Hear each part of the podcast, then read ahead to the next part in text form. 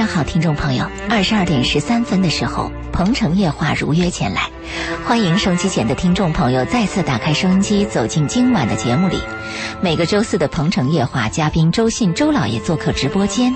今天晚上，我们想在节目里和大家一起来聊一聊那些脚踩两只船的人，他们到底怎么想的？拨开表面的一些内容，我们看到的内里到底是怎么样的？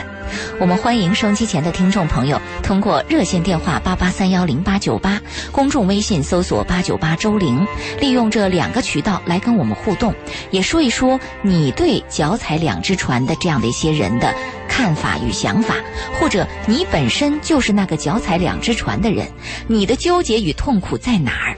再或者你在爱情当中正在遭遇脚踩两只船的人对你的情感的伤害。而你的体会又是怎样的？欢迎通过公众微信和热线电话来跟我们分享。老爷在关注这个主题的时候，我不知道你是从哪角哪几个角度去看待这个问题。你比如说，张爱玲曾经说过，呃，男人的心中是有两只。呃，有有两，就是有两个状态，就是有两朵红玫瑰，白玫瑰和红玫瑰。对，白的红玫瑰如果是拥有的话，这个红玫瑰就变成了胸口的朱砂痣，白玫瑰呢就变成了袖口的白饭粒。对，如果拥有了这个红玫瑰呢？他就觉得这个白玫瑰就是窗前的明月光，嗯，这个红玫瑰就变成了墙上的文字写，嗯，这恰恰应运了一种状况，就是我拥有了，我就不在乎了，不珍惜了，而我没有得到的，永远是心存向往，是这样的一种状况。人性的缺陷确实有这样，这个是主要讲的是我们多数对生活经历比较浅的人的一种状态。嗯，如果你真正经历过生活以后，其实每个男人应该懂得，得到的应该你珍惜。失去的应该放弃，可恰恰我们相反，我们是失去的又特别珍惜，得到的呢往往是不在意。是我们很多男人呢，都渴望那种得不到的女人，他有浓烈的兴趣，他愿意付出代价，而自己身边的妻子呢，她往往是淡漠的。这刚好相反。嗯，如果我们有了经历以后，我一再告诉男孩我说你们应该给什么样的女人花钱呢？要给那种爱你的女人花钱。但是我们很多男人什么呢？偏偏愿意给那种不爱你的男人花钱，不爱你的女人啊，越是不爱我，还愿意给愿意给花钱。话是这么说，但是老爷，我发现了一种状况哈。你看现实生活当中，我们都是经历过感情的人，往往碰到的情况就是，我们爱的人家对我们淡然，对，我们人家爱我们的，我们对人家也不在乎，嗯啊，就是一见钟情和爱上一个人的事情，每秒钟每分钟都可以发生。如果你坐在在电梯口，坐在飞机场，你待上个把小时，一定有让你心仪的人从你眼前走过，甚至有那种让你怦然心动的人。但是这个时间和这个刹那都是单向的。嗯，两个人彼此见到以后，一见钟情，这个几率是非常低的。啊，就是你说的那个，人家喜欢我，我没兴趣，可我喜欢的呢，他对我不怎么样。嗯，很多剩女。还有那种条件稍微好的一点的人，最后剩下的都是这个原因。您所说的一见钟情，在今天这样的一个时代，我觉得好像越来越难了。你比如说，你真的越复杂越难，越单纯越容易。是你说，在过去那个时代，我们看到的才子佳人，在某个地方的偶然相逢，突然产生情愫，好像变得在小说里也好，在我们知道的历史典故里也好，好像非常的简单。可是今天，你说你在电梯里碰到了一个异性，你特别喜欢他，但是你对他一无所知，你是很害怕的，你不知道这个人的背后。到底是什么样的？对，越漂亮女人越复杂，有可能。而这个 帅哥是不是早已经是人夫人妇啊？再或者他是不是已经身旁围聚了很多女人啊？再或者他其他的这个是不是有恶习？对，都有 可能。对你很难讲。我们今天讲的脚踩两只船，其实脚踩两只船有很多状态嘛。比如我呢喜欢一个女人，我追不上，同时呢我又跟一个。我不喜欢他，他跟喜欢我的女人来往，这是一种状态吧？嗯，还有一种状态就是，我身边有两个女人，其实都不喜欢我，但是这两个女人我都喜欢，都喜欢。这两个女人都把我回绝了，这是一种状态。是。还有一种状态呢，就是两个女人都喜欢我，嗯，让我举棋不定啊，对不对？要选哪个？对。还有一种情况呢，我喜欢你，我也喜欢他，我脚踩两只船，但是他又喜欢他。他也可能脚踩两只船，就是双方都可能脚踩两只船。就是集多角关系。对，嗯。但是我们今天想集中谈在一个范围，是一种什么状态呢？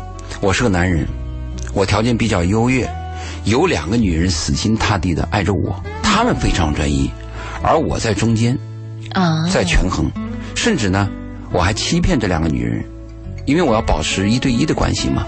我不能暴露我还有另外一个女人吗？我一定跟这个女人说你是我的唯一，我爱你一万年吗？我翻过来对那个女人又会这样说我你是我的唯一，我爱你一万年吗？因为我在保持一段关系嘛？我们把关系可能集中在这个点上谈多一些。翻过来讲，一个女人条件比较优越，嗯，两个男人都爱她，而且在她的审视范围当中，其他男人。都是在标准以下的，就这两个男人是入围的，入围这两个男人对他非常专一，而这个女人为了自己今后一个保障，她也会跟其中一个男人讲，我是只考虑你，我现在跟你来往的只有你一个男人。翻过来对另外一个男人也这样讲。我们今天把。脚踩两只船是不是限制在这个范围？谈起来效率高一点。呃，我觉得这个范围也是比较普遍的一种现象。这样，老爷，我们看到公众微信平台上有一位朋友啊，是一位女士，她已经把她自己的问题写在了呃，发在了脚踩两只船。对，三只。对，微信平台上，她目前正处于这种状况。她踩别人还是别人踩她？她踩别人应该是。啊，那她有那一般能脚踩别人两只船的人，是有选择权的人，有选择权的人。在物种里边，它是条件比较好的嘛。不论你的姿色，或者你的物质条件，或者你的先天条件，一定是被就就是比较优越的嘛。现在这个社会，我们有时候找到一个人都很难，别说脚踩两只船了。你真能找到一个你喜欢他。他又喜欢你，而且喜欢了一段以后呢，我们还能确认这段喜欢是值得的，多难呢？嗯，我们来听听他的微信内容吧，看看他的矛盾和问题到底在哪儿。这位朋友说：“周玲姐、周老爷，你们好，我觉得我最近就属于这种情况，觉得自己不应该这样，但却没有办法做出抉择。我想说明一下情况。第一个男孩，跟他相处很轻松，挺快乐的，他是。”做工程师，但是没有常见工程师的死板，性格比较活泼，给人的感觉是可以爱得很纯真、很专一，不求回报，是个比较简单的人，但是没有太多的想法。如果我想要他怎么做，他会努力做到最好，但是自己不会主动的为我们的将来想到更多，可能要靠我来指引他。但是我自己本身也是一个没有太多主见的人，所以我担心我们的将来。这是第一个男孩的情况。第二个男孩他很沉稳，比较有想法，从来不需要我操太多的心。但是我和他相处没有太多感觉，不会像第一个那么快乐。我拒绝过这个男孩，但是呢，这个男孩很执着，所以我也尝试着跟他在一起相处。但每当他他。他想确定我们的关系的时候，甚至牵我的手的时候，我都会下意识的拒绝。现在我不知道该怎么办了。第一个男孩很纯情，到最后我怕伤害他，我跟他已经牵手，但是对未来很迷茫。他是四川的，离我家也很远。第二个男孩目前其实在心里他就是一个普通的朋友，也没牵手，但确实他又。好像是适合结婚的对象，我不知道该怎么办。我知道我这样做不好，要尽快做出决定，才不至于错的太多。嗯嗯，这是这一位女孩的一个情况。我们只能笼统的说吧，如果一个女人年轻，我的建议是，年轻的女人一定要追求自己喜欢的。人活一辈子嘛，你总要找到一个自己喜欢的爱嘛，哪怕这个爱伤了你。如果我的一生刚开始我就违背我自己的愿望，去找一个谈婚论嫁、找一个过日子的人，你心中永远有一个委屈，你迟早会红杏出墙，或者是把一些不该抱怨的一些事情抱怨到自己的丈夫上，自己的丈夫非常无辜嘛。如果你年轻，我建议你冒一点险，选择你喜欢的，哪怕你喜欢的这个人呢，有点小男人，有点没出息，哎，有点依赖你。但如果你年龄比较大，你又经历过风险，你也曾经有过你喜欢的，或者说简单的上过骗、受过当，嗯，对吧？上过当、受过骗，自己也吃过亏，你翻过来就不要再去体验这个游戏了。嗯人生有过一次经历，特别是幼稚的经历，你懂了就行了嘛。那在一定年龄的情况下，要慎重，要稳健，嗯，要可靠。那在这种情况下呢，我们就会建立，我们经常会建议那种爱你的不是你爱他的，保险一点的，是不是？嗯，这是我们一个建议吗？第二个呢，我建议是我们还是笼统的。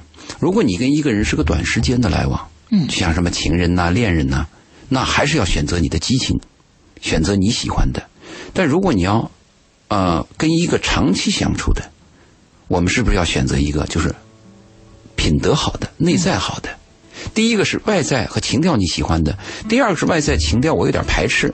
其实外在情调的排斥就是你那个性元素代码的排斥，就荷尔蒙基不不不对应。嗯，那第二种情况可是品德又比较好。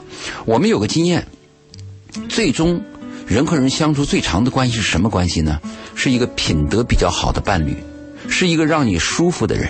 但这个舒服就含义太广了，对吧？我对一个人有兴奋感也叫舒服。但如果一个人品德比较好呢，让你比较安全可靠，这个可能更重要。所以你看你怎么选择。嗯，我们只能讲到这儿。但是其中有一条，他在最后提到了，就是他不能长期的把握这种关系。所有脚踩两只船，你总有一天要放弃一只船。是，那个船它也不可能在永远在航行当中给你并行，让你两只脚去踩。嗯，它是有时段的，这个时段你要做出结论。所以我们对这个女孩的情况了解，比如他的年龄啊，他的呃文化背景啊，他的生长经历都有限，我们只能笼统讲。总结一下就是：如果你年轻，应该追求爱，冒一点险；嗯，如果你年龄大，应该找可靠的；如果短期行为，应该找你喜欢的；但是长期行为，应该找内在品质靠得住的。嗯，好，这是我们对这位听众的回复。您看，像这位听众这样的一种情况，可能在大多数脚踩两只船当中是一种状况，就是比较正在选择的时候。其实他这个脚踩两只船是比较明确的，嗯，因为他有那个对比，对吧？这个这个是小了一点，但是我喜欢；那个是沉稳一点。沉稳一点，但是我排斥。嗯一般来讲，脚踩两只船都有一个特点，就是我喜欢张三，张三是活泼的，可是我又喜欢李四，李四又是沉闷的。嗯，两个人身上一定有不同之处，也就是说，张三有的东西李四没有，李四有的东西张三没有，所以我们要告诫我们有选择权的人，一定要明白一个道理：没有完美的人，嗯包括自己。只能选择一个最主要的东西是你要的，嗯，而其他附带的缺陷你要接受。还有另外别人身上好的优点或者是吸引你的东西，你只能远离，因为你只能选择一种嘛。对，你你你你你没有能力占天下，除非你是什么皇帝三宫六妾，嗯。普通人只能有一种选择。是，嗯，这是我们根据这位听众的微信，我们在聊到的这样的一种状况啊。其实像这样状况，就像您说的很明确，会不会也有一种脚踩两只船的情况，他自己都不自知，在这种状况当中，他虽然也累，也要左右逢源，可是他似乎又很享受两个人都拥有的这种状况。短时间很短，可以，比如说在一个月、两个月初期阶段可以，长期最受不了的就是在两个人之间徘徊。俗话讲，一个男人跟一群人女人来往是快乐的，如果只在两个女人之间是非常累的。嗯反过来讲，一个女人如果在两个男人之间，只在两个男人之间徘徊，是非常累的。嗯，是。那下一时段回来，我们将针对今晚的主题继续来做探寻和分析，到底这样的人的内心怎么想的？我们稍后欢迎听众朋友继续来关注《鹏城夜话》，我们一起来研究一下脚踩两只船的人。稍后接着再见。贯彻了实施。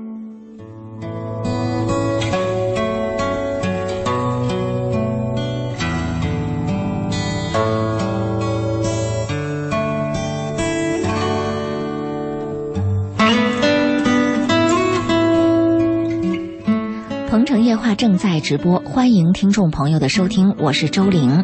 今晚的鹏城夜话嘉宾周信周老爷做客直播室，和大家一起来分析一下那些脚踩两只船的人到底在想些什么。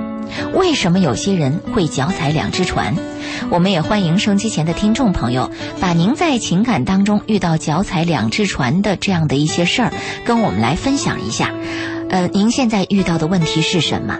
或者你就是那个脚踩两只船的人，再或者你遭遇到脚踩两只船的恋人对你的欺骗、伤害等等。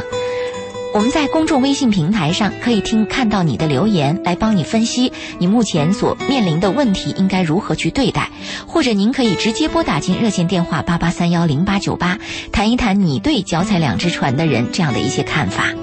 那刚刚老爷你说到脚踩两只船的这样的一个比较大众的范畴，我们也来分析了一个呃听众他所面临的一个情况。嗯那现在我们就想问一问，像这样的一些人，他的内心到底怎么想的？有着什么样的心理？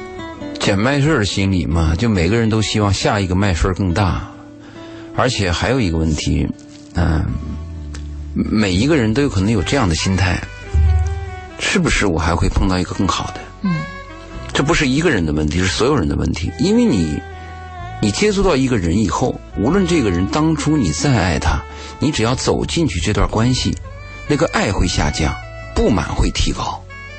嗯，所以人总是希望能找到一个对我好的人，而我又喜欢他的人，这个是非常难的事情。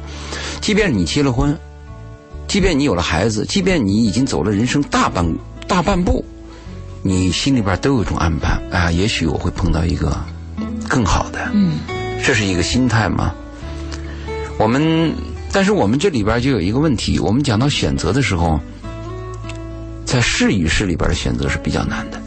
是与是啊是这个还是那个？这哦，是与是来讲，就是这个好，那个也好。啊，不是与非就比较简单了嘛。嗯这个好，那个差，这个一般选择比较简单。最难的是是与是里边的选择，就这个也好，那个也好，这个吧漂亮、聪明，嗯，那个嘛虽然长相差一点，贤惠，对我好，你要什么？很麻烦，而且人很贪婪，人是什么都想要。有一首歌就是唱的是“我是一个需要很多爱的人”，嗯是 我我们经常讲，一个女人需要很多种男人，一个男人需要很多种女人，讲的就是人性这个贪婪和复杂嘛。嗯可是我们自己又很有限，我们不可能做到我们对别人都很满意嘛。是，所以这个选择是与是里边是比较难的。但脚踩两只船也有是与非的选择，是与非的选择往往是第二个更吸引他。嗯我们看那篇文章也有介绍嘛，一个专家说，如果是两个人先后出现，第二个人能引起你的注意和喜欢，那说明第一个爱的不够，啊，可能就是你喜欢第二个。那事实上是这样吗？对，但是还有一个问题，男人喜新厌旧啊。对呀、啊，你到底是喜欢他还是爱他？喜欢很容易喜新厌厌旧。如果我们讲爱的话，那个感情应该随着时间，应该欲久弥坚。是不是应该加深一点？嗯，应该更加舍不得，对，应该更加心疼对方。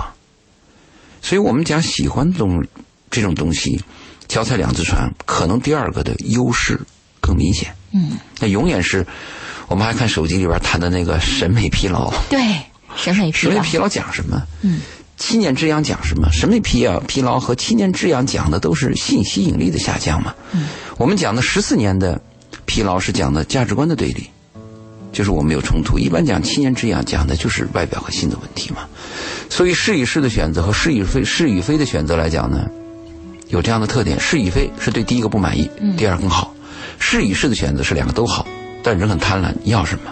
嗯，呃您刚才谈的这部分，我们更多关注到的是在婚前，婚前婚前脚踩两只船的这种选择的过程，婚前有点难度。有点难度。嗯那是不是也有在婚后，就像您说到的审美疲劳啊，这个七年之痒啊，这个时候出现的脚踩两只船，就是我们平常所说的出轨，它也算是脚踩两只船的一种。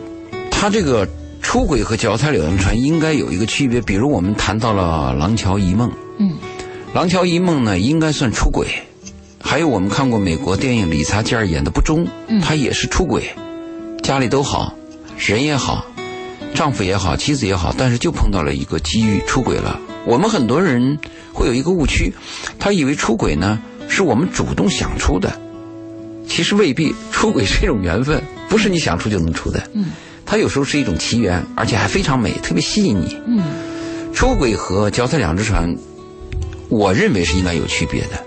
它是你已经在一种稳定的状态，是没有选择，已经安心过日子状态，突然出现了一个让你怦然心动的人，嗯，啊，把你唤醒了。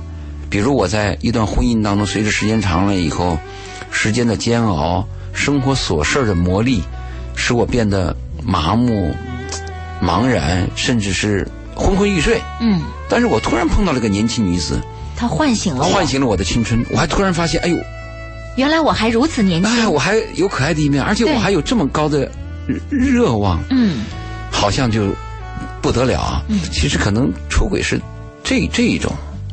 这种当然，如果从呃价值观和道德观来讲，我们从公开场合是反对的。嗯。可是有很多很多电影，又把它描绘的如此的浪漫和美好。对呀，比如说 《蜗居》，《蜗居》很多人看完了以后愿意当那个小三儿，小三儿，对不对？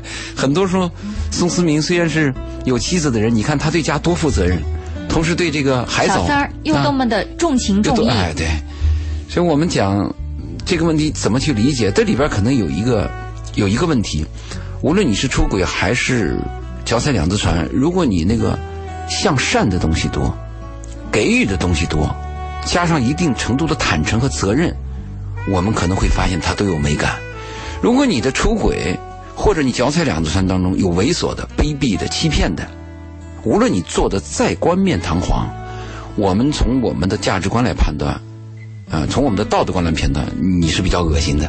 但像您这么说，您看，您刚才又提到说，很多人在脚踩两只船的过程里是捡麦穗儿的这个这个心理，心这个下一个更大，明天更好。那其实这个捡麦穗儿的心理，不就是一种贪婪的心理吗？是。你再有美感的内容，不也是有贪婪在背后支撑吗？对。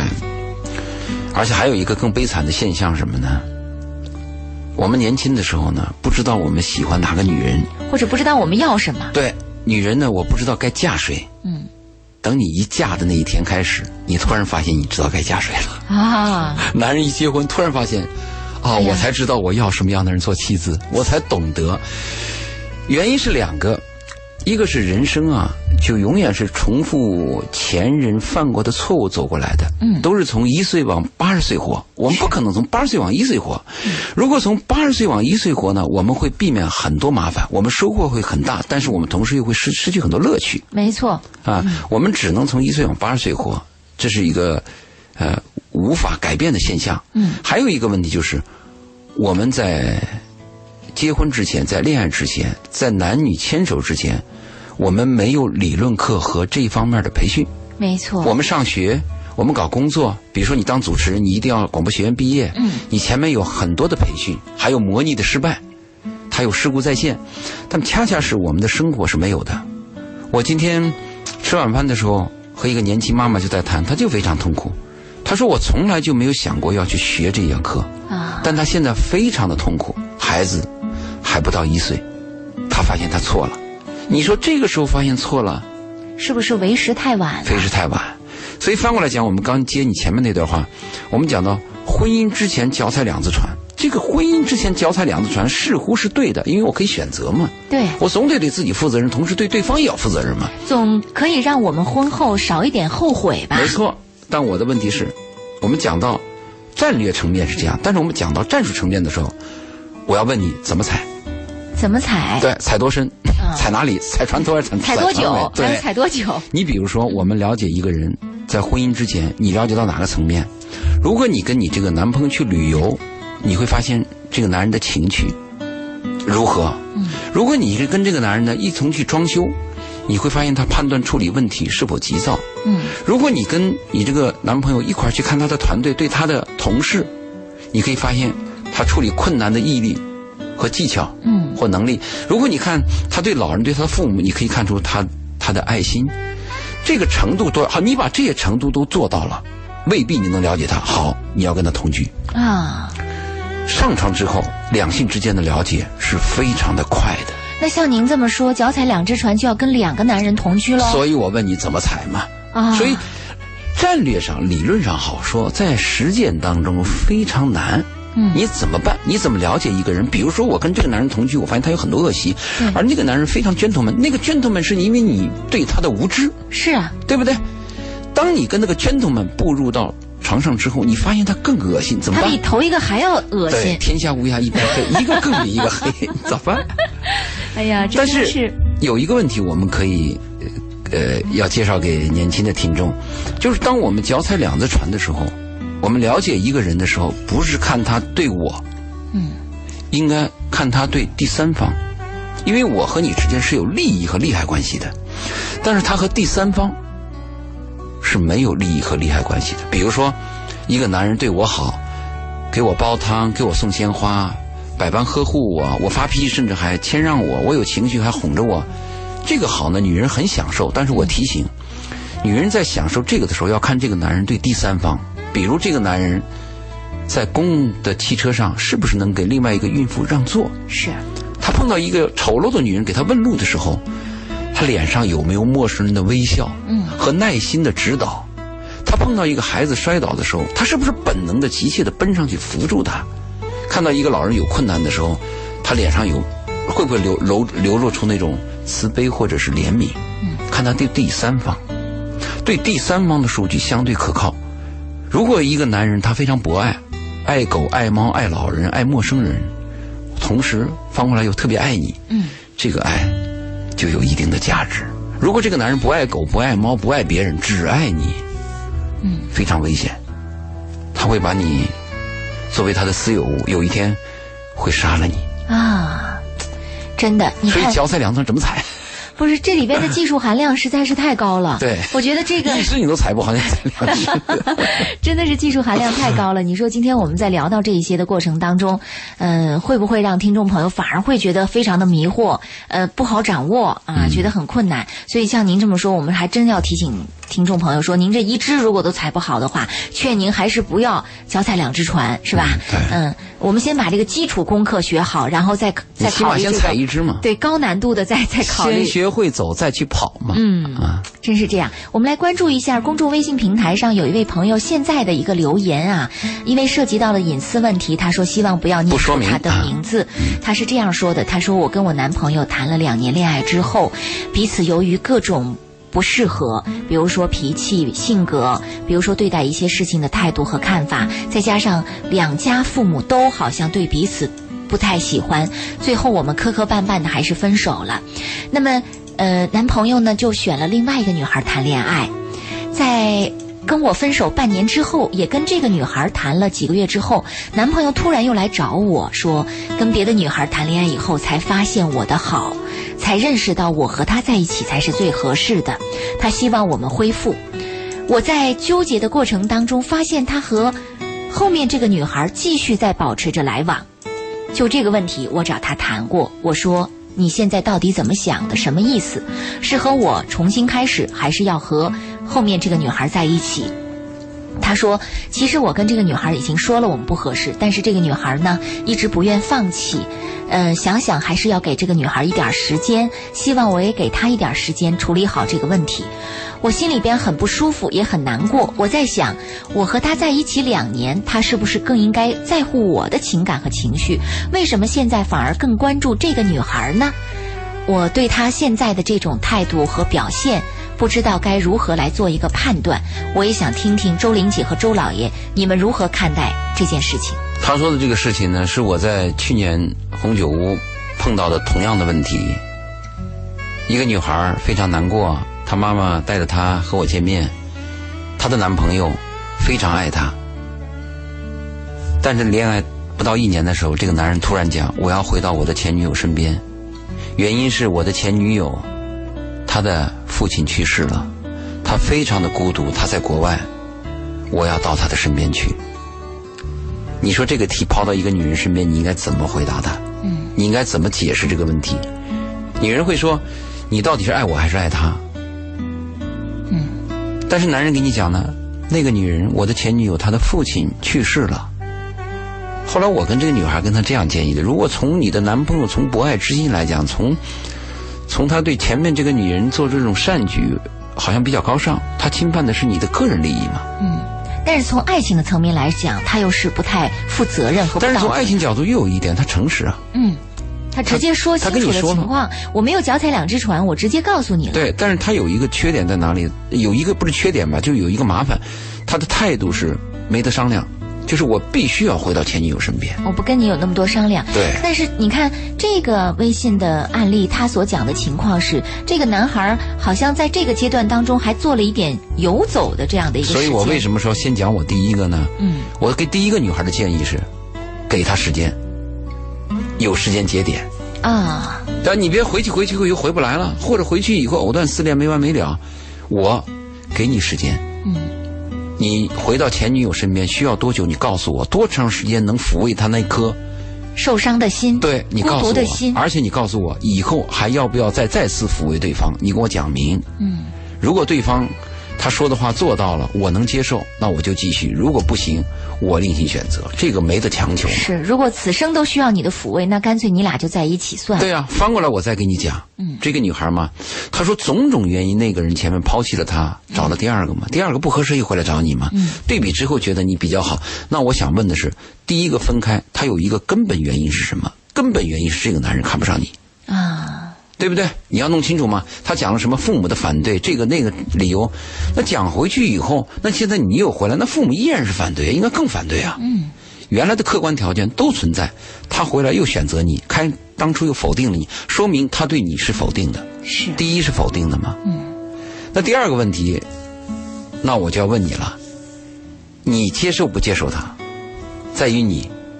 就是接受不接受他现在的这种状况。对，因为有的人认为我是爱情，在我最困难的时候、最需要你的时候，你抛弃了我。嗯我现在好了，或者是你倒霉了，嗯，你又回到身边，我身边，我能接受吗？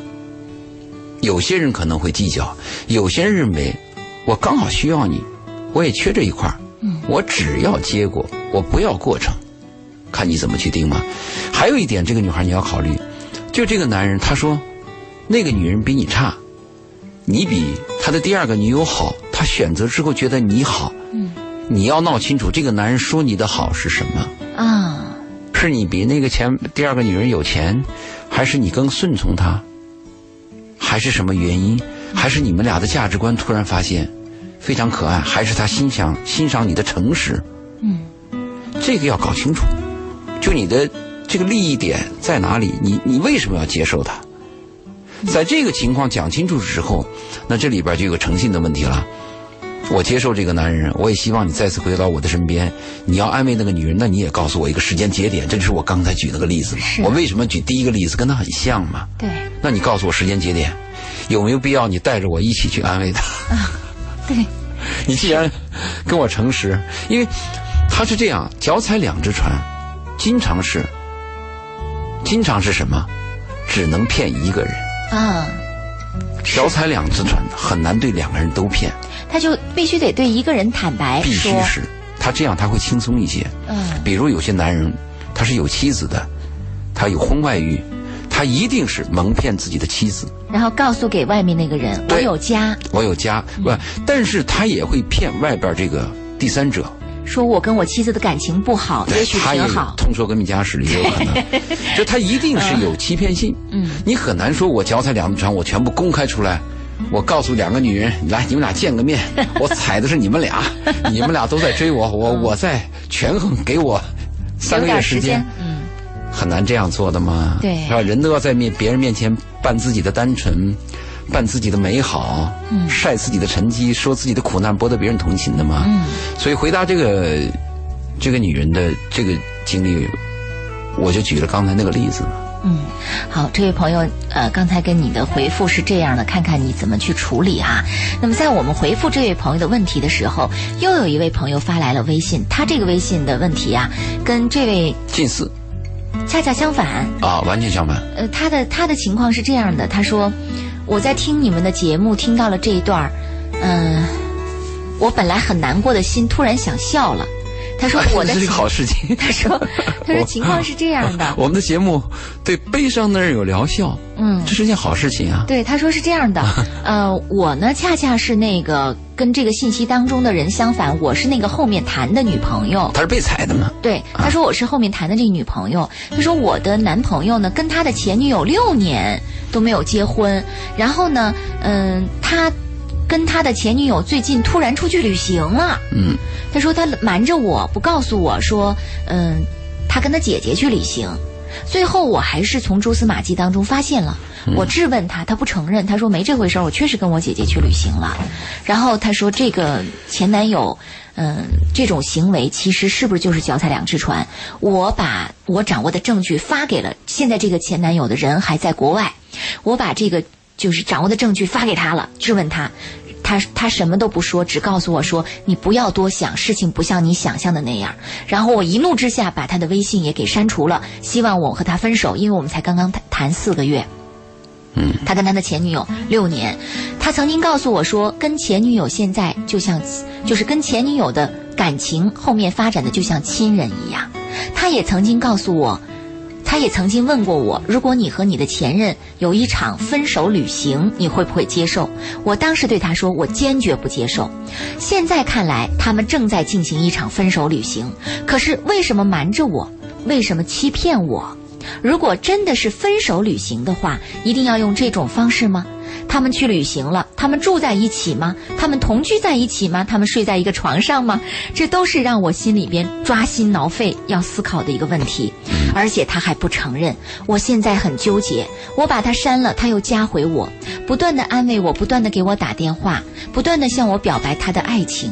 我想知道他是不是正在脚踩两只船，这是他的问题。他的情况应该叫劈腿。劈腿。对。因为他前面是六年嘛，后面跟他嘛，劈腿这边还有一些背叛，还有一些谎言，是吧？这个我们可能把这个给他归纳一下。但是有一点，有两点问题，我要跟这个女跟这个女人谈。第一点，这个男人如果是说了谎，而又否定这个谎言，对你是有利的。啊，一个男人在外边有一个女人，但是回来以后他打死不招。说明他想留住你。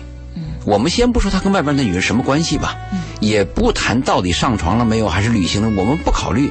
他只要外边有一个女人回来被你发现，你有确凿的证据，但是他打死不招，嗯，说明这个男人舍不得你，这是肯定的一点，是好事情，对你是利好，啊，应该涨停板的事情，利好消息。对，第二个我们就要谈，那个男人说了一句话。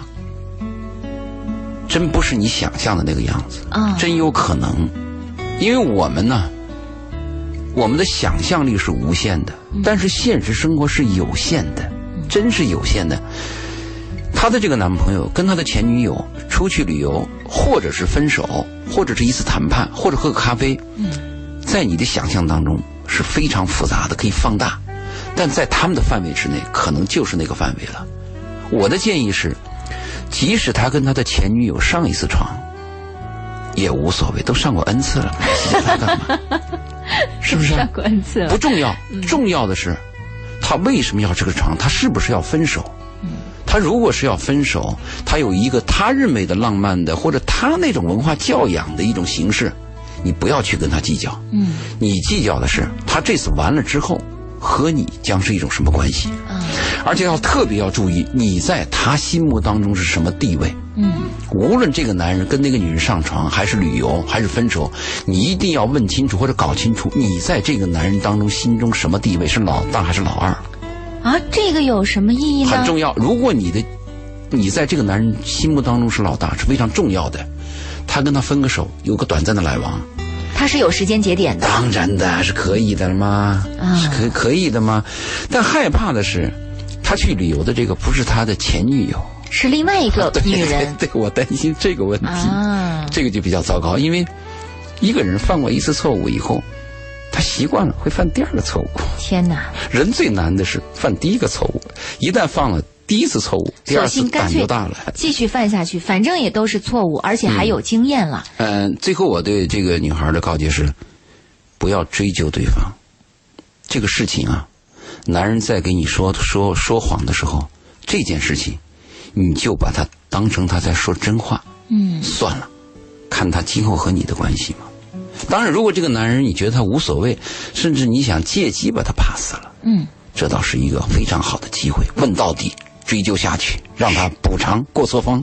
对，除非你觉得你还想跟他继续走下去。如果你珍惜他，嗯，珍惜他又很爱他，找到一个你喜欢的男人多难呢？嗯，确实，这是我们对这位朋友告诫的问题哈。呃，那另外有一位朋友谈到这样的一个观点，他说：“脚踩两只船。”就是大多数人的本性。如果有机会的话，我觉得这部分我倒是想让老爷您在下一个时段回来跟我们来仔仔仔细来探寻一下，对这个本性的问题是不是真的存在？是不是所有的人，包括我们看起来一对夫妻很恩爱、很忠诚，或者是我们看起来这个人很老实、很本分，是不是真的给他一个机会，他也会去脚踩两只船？那么在这个背后的心理又是什么样的心理？是否真的涉及到了人的本性问题？嗯，稍后的时间我们就这个问题跟。大家来探讨，也欢迎收机前的听众朋友在接下来的时间里继续关注《鹏城夜话》。呃，通过我们的公众微信搜索“八九八周玲”，利用这样的公众微信平台，把您所遇到的问题、呃，您的困惑和想法，通过我们的这个公众微信平台发送给我们。再或者呢，呃，直接把这个。嗯，我们的这个问题通过我们的热线电话八八三幺零八九八八八三幺零八九八来跟我们说一说啊，呃，也许直接来沟通和聊天会更能够帮助您解决您目前面临的困惑。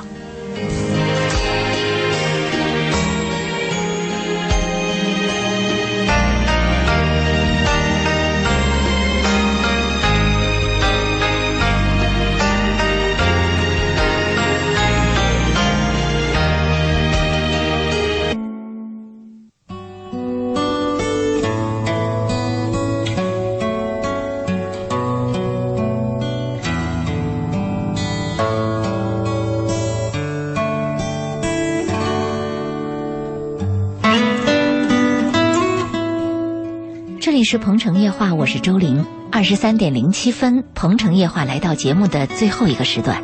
今晚嘉宾周信周老爷做客直播间，和大家一起来聊一聊，那些脚踩两只船的人到底怎么想。他们的心里到底怎么回事儿？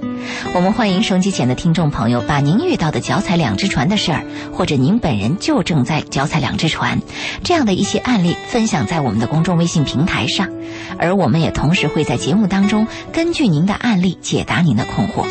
您同时也可以拨打进我们的热线电话八八三幺零八九八来参与节目。在上一呃时段节目即将结束的时候，一位叫开心的朋友说：“说这个脚踩两只船，不就是大多数人的本性吗？如果有机会，谁不会踩呀？那老爷怎么看待这样的一个说法？”我同意他一部分，就是人的本性都是有贪欲的，多吃多占嘛。呃，吃着碗里的，看着锅里的嘛，脚踩多只船嘛。嗯。但注意，这种本性仅限于喜欢和猎奇。喜欢和猎奇。对，如果你是挚爱，你绝不会踩两只船。嗯，你会发现啊，如果你是挚爱，我们说的爱情，我们说爱情它有一个特点，是排他性的唯一性，对，是排他性的。如果说你跟两个人在一起，这个一定不是爱情，其中只有一个人是爱情，而两个挚爱当中有一个人高出了一点点，嗯，这个人就全赢了。他没有说第二名占百分之八十，第一名占百百分之九十九，没这概念。如果两个挚爱当中，有一个人高出零点一，这个人就是全部，而另外一个人就被你忘记了。相反，如果你喜欢，可就不是这问题了。谈喜欢，我特别同意这个听众的说法，就人的本性，多吃多占，什么都想得。男人恨不得天下女人，呃，男人恨不得天下男人都死光，就留他一个男人，全都是他的。对，这个是是个是这样子的，我我理解，但一定要注意，我们说到人性。和动物性的时候，不要把它混淆了。比如我们，嗯，谈到就是男人愿意跟很多女人来往啊，或者是呃左手摸右手啊，或者是觉得自己老婆是黄脸婆呀，嗯，还有有些人会有这样的解释，说那男人希望找新鲜的女人，他就是个 DNA 嘛，嗯，是人性的东西嘛。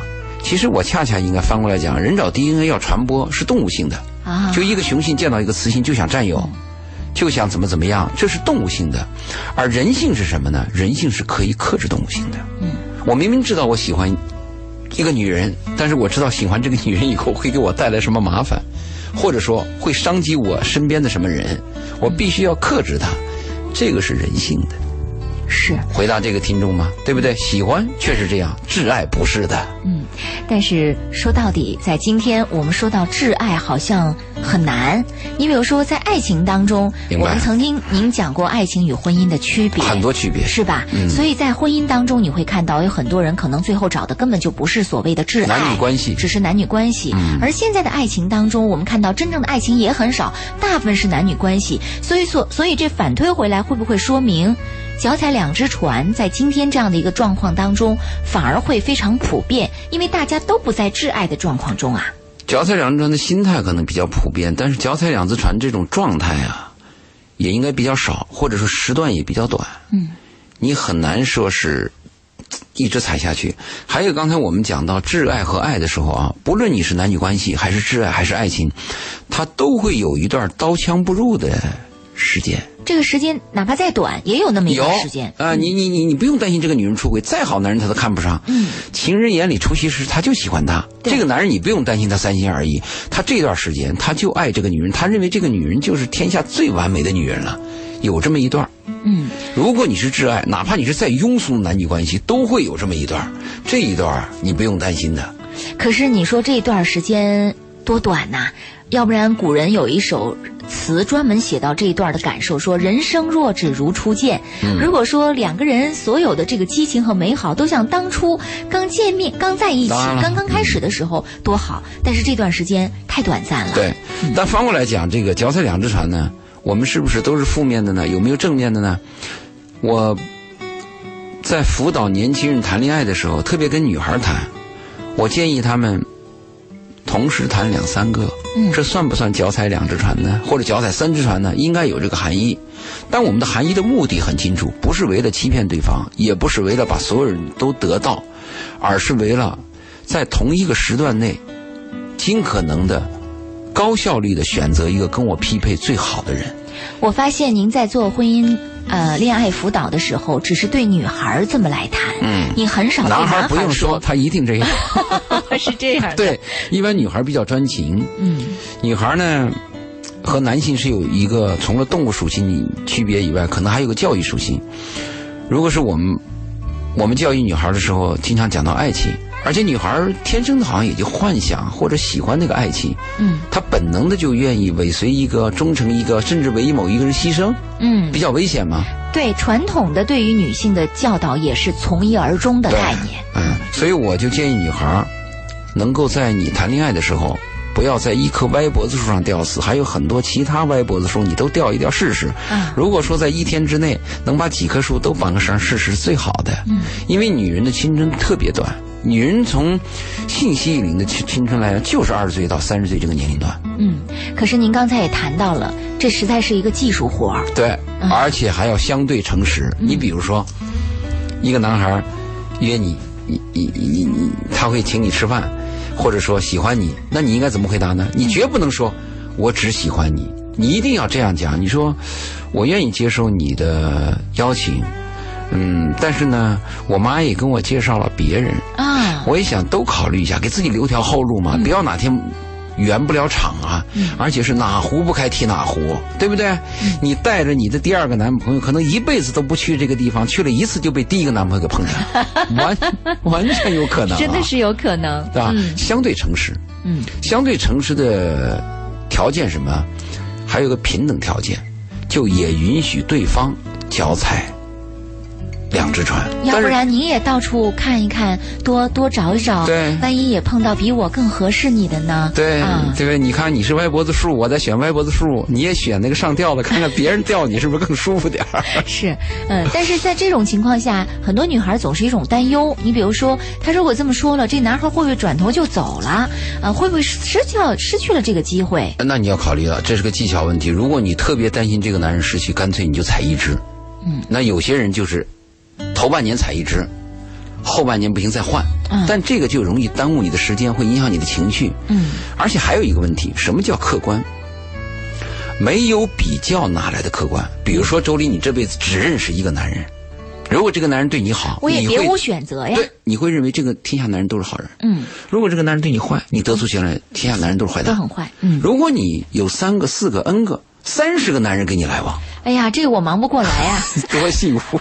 这这忙不过来。你想啊，你是在三十个男人当中选择了一个男人可靠，还是在三个男人当中选择了一个男人可靠？我承认一定是在三我十个男人我们只讲数据啊，不讲这种。真实性，就对，讲数据。我承认一定是在三十个男人当中选择会更可靠，是但是我现在关注的还是关于这个技术问题。比如说，事情已经发展到了跟一个男人上了床，发现他嗯挺恶心，我接下来这个男人该怎么办？注意，嗯如果你跟一个男人上了床感到特恶心，立刻截止。立刻截止了。当然的啦。嗯今天晚上我们跟那个女孩谈的时候，那个女孩很很难过嘛，就讲到她丈夫啊，讲到她这个丈夫的，现在叫她的失望和绝望。而且我了解，她说的数据如果是真的，这个男的是应该趴死的。嗯可是我又不敢说，许爱国在我旁边，啊，我跟许爱国聊，我说许爱国，你看啊，他说我是男女关系专家，嗯我说这个女孩来问我，我如果说，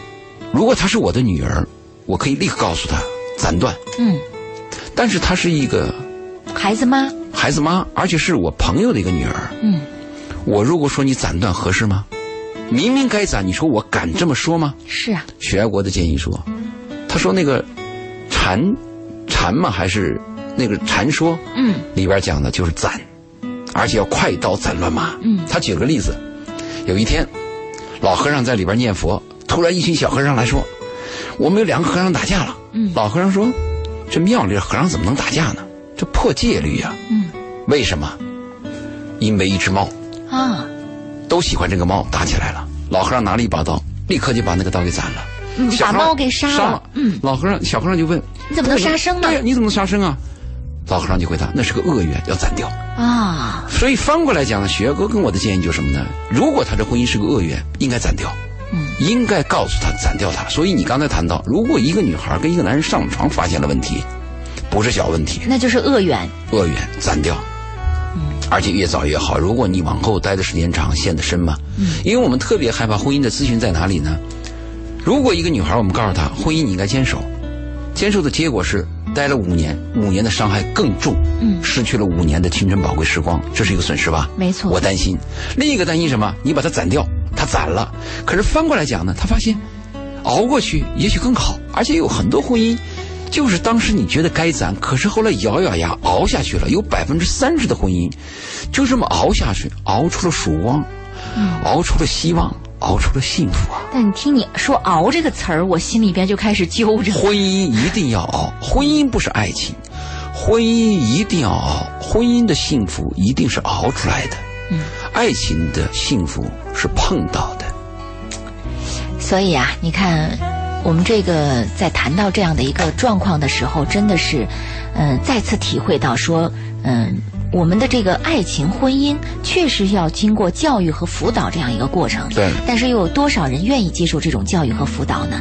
我们常常面对的是他已经病入膏肓了，呃，已经垂死了，然后突然告诉你说：“快告诉我怎么办，给我一剂药，让我赶紧是恢复什么的对。”这实在是没有这样的灵丹妙药出现呐。没有人专门去听生活话题，也没有人愿意花时间专门去听你讲一堂生活的课。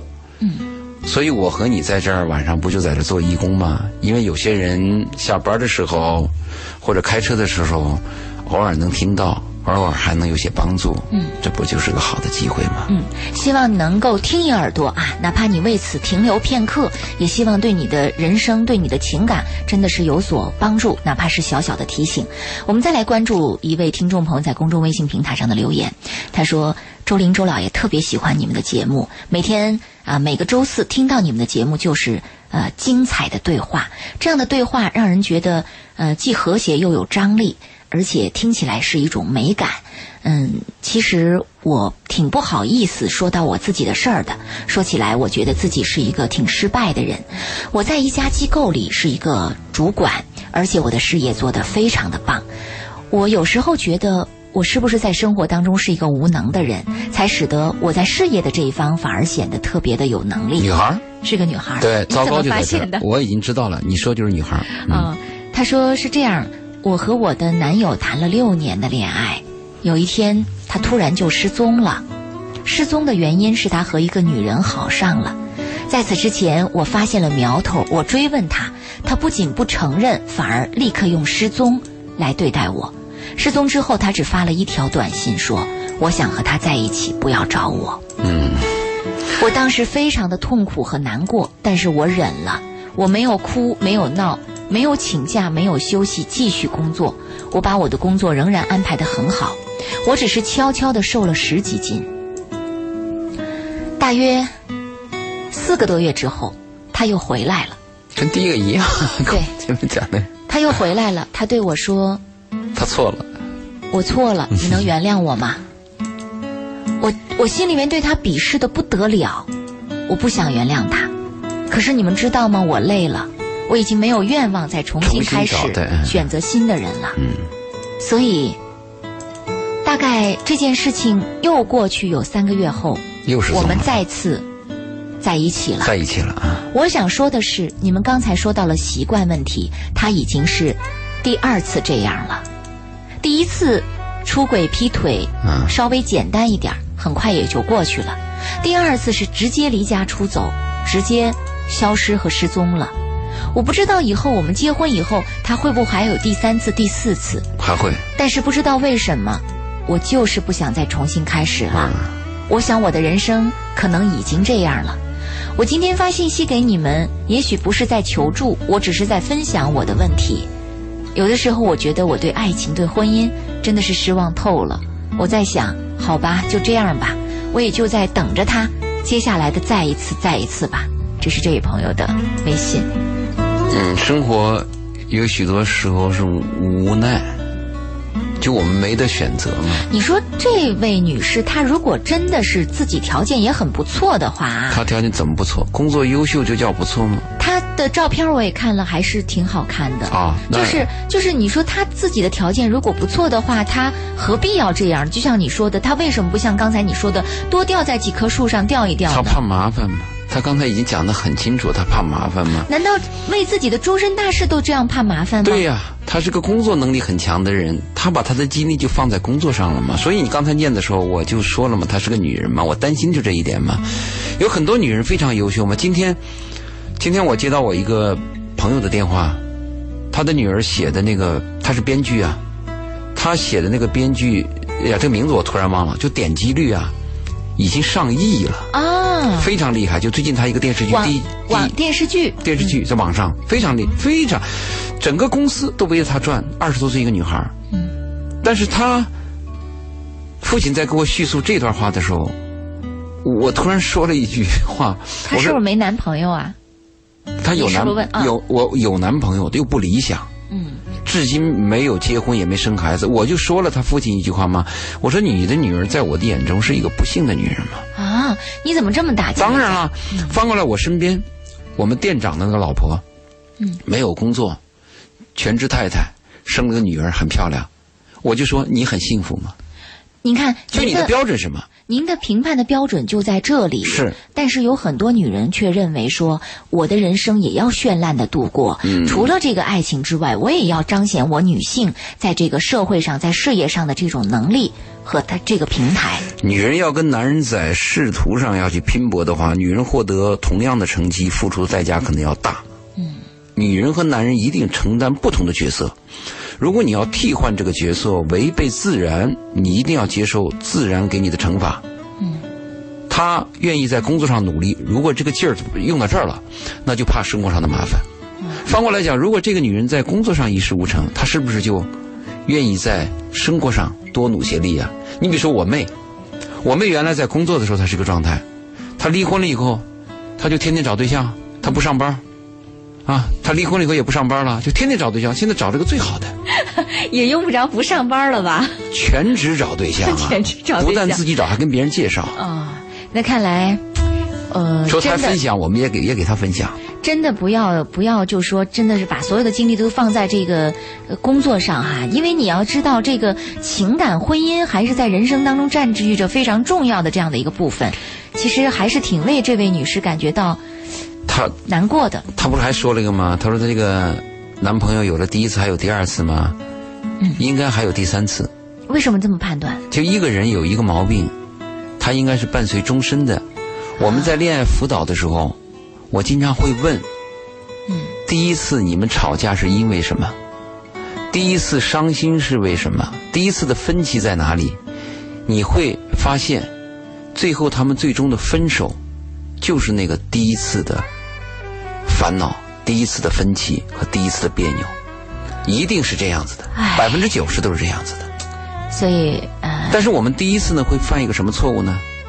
不会吧？他一定还会改吧？嗯，这是偶然的吧？对，我们会安慰自己，因为我们舍不得对方嘛。我们舍不得对方，我们希望着还有一个人的懒惰，就每个人啊，拥有了一种生活状态以后，不想改变。对，除了人男人对女性的那种性猎奇之外，大部分人对生活状态是比较懒惰的。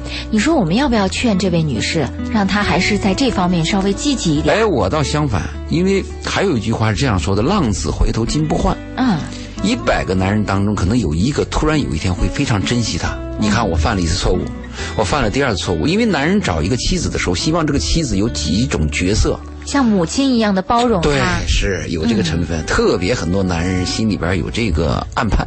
但愿这位女人，呃，这位女士，她碰到的这个男人就是这样的啊！你在第二次原谅、宽容他之后，你所获得的，恰恰如你所希望的，是一个啊，珍视你的男人，给你一份儿真实的爱。